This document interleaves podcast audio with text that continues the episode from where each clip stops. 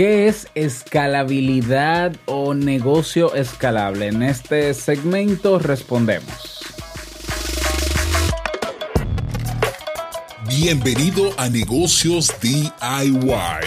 Ponte cómodo, escucha, toma acción y disfruta luego de los beneficios de crear un negocio con tus propias manos. Y contigo tu anfitrión, amante de la cultura japonesa, aunque no ha puesto un pie en Japón, y con un nombre que nada tiene que ver con Naruto, Robert Sasuke.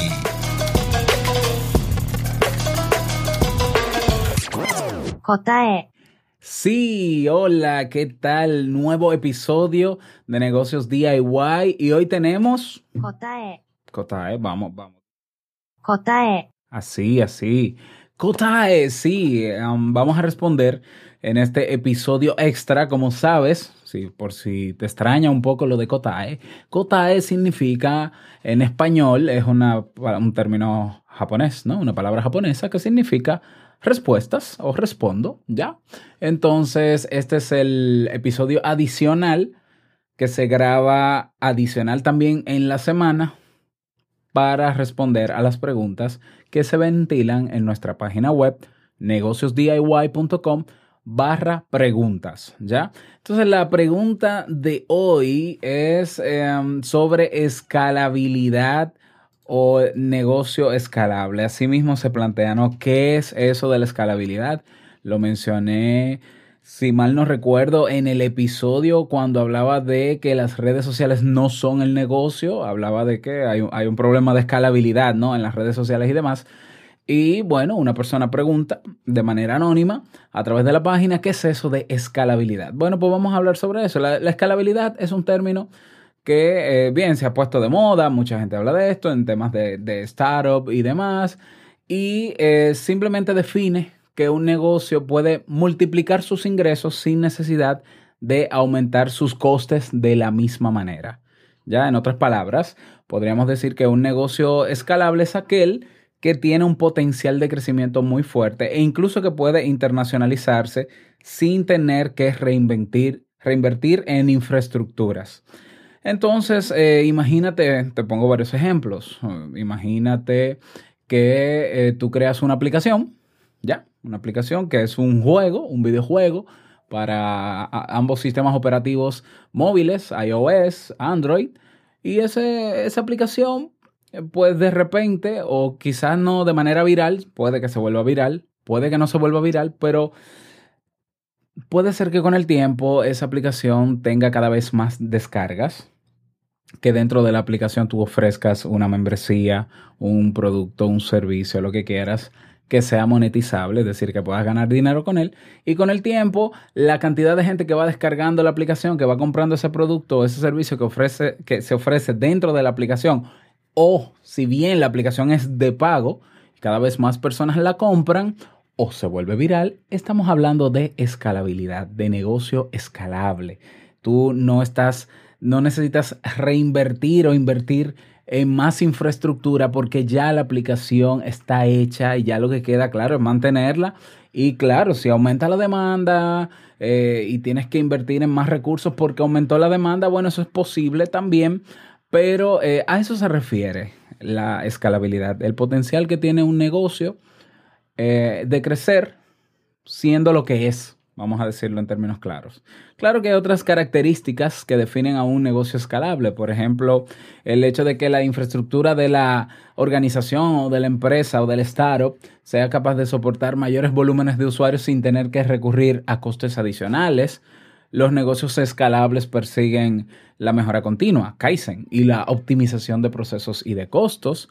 Ah, muchas empresas escalables no nacen con una propuesta de negocio perfecta sino que se van reinventando con el tiempo. Lean, que tanto hablamos de eso en estos episodios. Otra característica es que se requiere de una inversión inicial para arrancar la actividad, pero muchas veces es una inversión pequeña. Y otra característica de un negocio escalable puede ser de un único cliente, puede producir ganancias recurrentes, como en el caso de startups, ya que cobran una mensualidad, ¿ya? Entonces, te puedo poner varios ejemplos. Pongamos, eh, por ejemplo, el caso de Netflix. Para Netflix es lo mismo entregar el servicio de streaming o de, no, de, video en vivo por, por, internet a 100 usuarios que a 100 mil. ¿Ya? Eso es escalabilidad. Es decir, tanto puede hacer uso de Netflix un usuario como lo pueden hacer 100 mil y ahí está la misma estructura para ellos. ¿Ya? Pasa lo mismo con otras aplicaciones móviles como Instagram, como Facebook, ¿ya? Pueden usarlo pocas personas, como millones de personas, y mantiene su misma estructura y no tiene que crecer más porque está diseñada para soportar ese nivel de escalabilidad. Se puede aplicar a productos, a empresas, a servicios. Bueno, quizás a servicios sea un poquito más difícil porque obviamente si hay mucha demanda de un servicio, hay que invertir más tiempo en, em, en ese servicio per se. ¿Ya? Pero eh, funciona bastante bien con productos digitales, con programas, softwares plataformas como Uber, como Airbnb, como Globo, ¿ya? Eh, puede pasar con infoproductos también, ebooks, ¿ya? Con cursos online también puede ser escalable. Tú creas un curso online, lo subes a plataformas de cursos como udemy.com, udemy.com, y ese curso quizás lo compra una persona un día, pero quizás en cinco años lo han comprado 10.000 personas y sigue siendo el mismo curso, a menos que tú vayas actualizándole cosas, ¿ya? Entonces, eso es la escalabilidad de un negocio, ese potencial que tienen los negocios para crecer, manteniendo la misma estructura, siendo creados de una manera que soporte desde un mínimo hasta un máximo. Si te interesa saber ya eh, cómo crear negocios escalables, eso ya yo lo puedo preparar como un tema si así lo quieres pero tienes que decírmelo porque si yo no me entero de que estés interesado, pues quizás entiendo que no estés interesado y listo. Entonces, te propongo nuevamente ir a negociosdiy.com barra preguntas. Igual en la, en la portada tienes el botón que dice hacer una pregunta y eh, puedes escribir ahí. Sí, me gustaría que prepares el tema de eh, negocios escalables, cómo crear negocios escalables. Ah, y sobre todo, si en tu caso no quieres proponer ningún tema, Igual en la misma página web puedes votar por los temas que están publicados y en el orden en que se vayan posicionando por la cantidad de votos, pues yo con muchísimo gusto los voy preparando. Así que ya lo sabes, ese es el COTAE para el día de hoy. Espero que te haya servido, ¿no? Ah, espero haber respondido a la pregunta.